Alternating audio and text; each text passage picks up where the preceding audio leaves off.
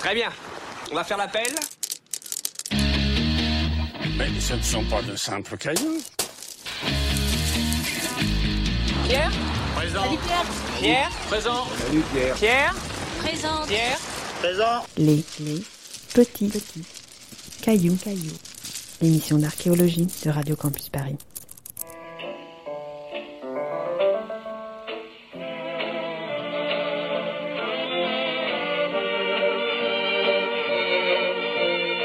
Les petits cailloux, l'émission d'archéologie de Radio Campus Paris, fait son roman noir de l'été.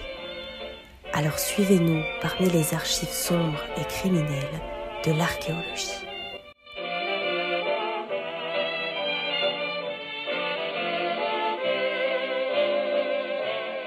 Chers auditeuristes, dans la continuité de notre balade radiophonique estivale, petit avertissement avant de continuer. Au cours de ces épisodes, nous allons parler de restes humains et d'actions parfois violentes qu'ils ont pu subir. Si vous êtes mal à l'aise face à cette situation, nous vous invitons à aller écouter nos autres émissions disponibles sur le site internet de Radio Campus Paris à la page Les Petits Cailloux.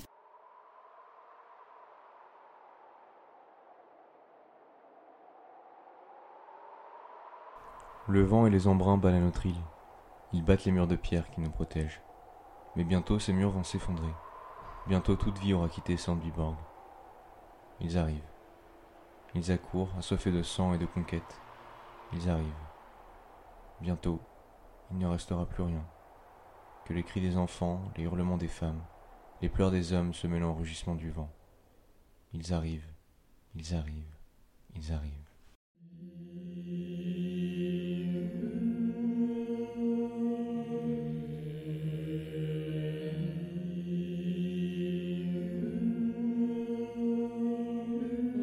Le site de Sandbyborg se situe sur une île suédoise, l'île d'Hollande au large de la mer Baltique. Cet îlot plutôt inhospitalier abrite un des sites archéologiques nordiques les plus mystérieux, le lieu d'un massacre figé dans le temps et vieux de 1600 ans. Un groupe d'archéologues commence à s'intéresser au site de Sandbyborg en 2010, alerté par la présence de pilleurs fouillant les environs à l'aide de détecteurs de métaux. Un borg désigne une place fortifiée typiquement nordique permettant aux populations locales de s'abriter en cas d'attaque. Il est donc possible que des objets précieux puissent être découverts dans les ruines du Borg. Celui de Sandby mesure l'équivalent d'un terrain de foot et contient plus d'une cinquantaine d'habitations, des magasins, des réserves alimentaires ainsi que du bétail. Cachés sous à peine quelques centimètres de terre, les archéologues commencent à trouver plusieurs dépôts intacts. Ces dépôts, tous situés à gauche de la porte d'une habitation, sont remplis d'objets de grande valeur. Bijoux, pièces de monnaie, dont une pièce romaine en or, et pas moins de cinq broches particulièrement précieuses portées par l'élite locale sont retrouvées. Ces caches étaient destinées à abriter les richesses des populations locales qui, en cas d'attaque, pouvaient s'enfuir en laissant sur place leurs biens les plus précieux pour venir les récupérer plus tard. Or, les cachettes sont ici toutes parfaitement intactes, comme si les habitants les avaient oubliées ou volontairement laissées. Une découverte aussi miraculeuse qu'étrange, et qui ne présage rien de bon quant au destin des habitants de l'île d'Hollande. Une découverte vient confirmer les craintes ou les espoirs des archéologues. Dans une des maisons du Borg, les chercheurs tombent sur deux pieds humains, puis un corps dont le crâne a été fendu par un violent coup porté par l'arrière. Une première victime du massacre ayant eu lieu à la fin du 5e siècle se révèle. Elle est rapidement suivie par plus d'une vingtaine d'autres cadavres tous portant des traces de violence extrême. Dans ce que les archéologues nomment la maison 40, on découvre neuf corps, dont celui de deux très jeunes enfants. Dans la maison 4, on découvre celui d'un adolescent décapité, d'un adulte et d'un enfant d'environ 7 ans. Dans la maison 52, on retrouve le corps d'un homme âgé, jeté dans l'âtre et dont le pelvis est presque complètement calciné. Reste à savoir s'il a été jeté dans le feu une fois mort ou encore vivant et simplement assommé.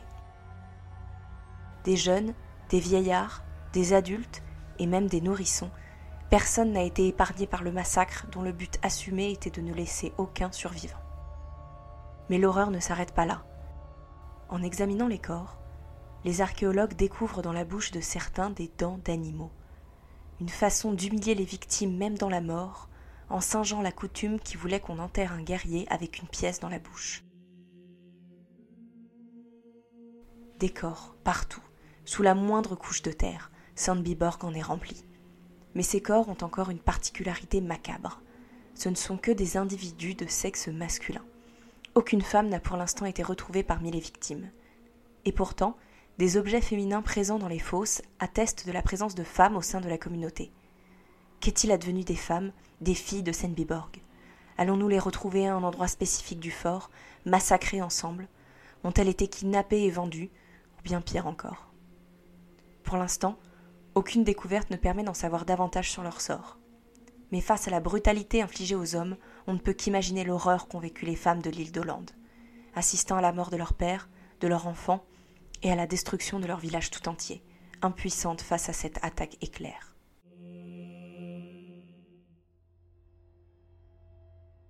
Les femmes comme les hommes de Senviborg n'ont rien pu faire face à leurs assaillants. Ces derniers se sont sans doute infiltrés dans le Borg, à la faveur de la nuit, peut-être aidés par un allié intérieur.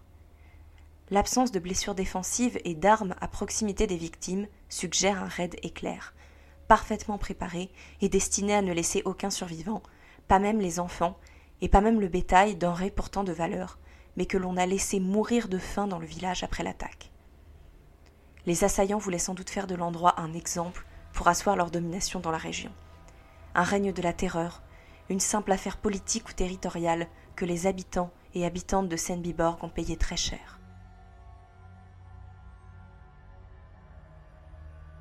Le traumatisme du massacre a été si fort que le site est resté inhabité pendant des siècles.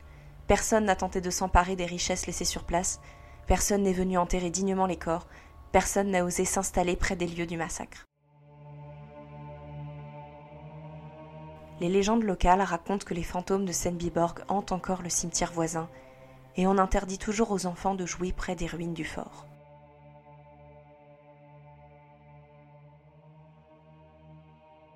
Sandbyborg s'est peu à peu taillé la réputation d'un lieu hanté et maudit dans les mémoires locales, offrant aux archéologues un témoignage inviolé d'une scène de crime vieille de 1600 ans.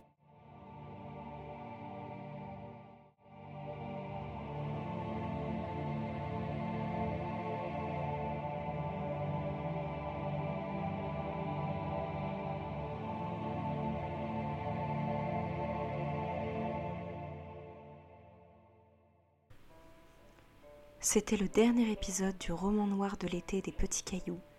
Merci de nous avoir suivis dans les couloirs sombres et mystérieux de l'archéologie des crimes. Si vous souhaitez réécouter nos épisodes, vous pouvez vous rendre sur le site de Radio Campus Paris ou cliquer sur le lien en bio sur notre page Instagram. Merci de nous avoir écoutés pendant cette année. Archéologiquement vôtre, l'équipe des petits cailloux.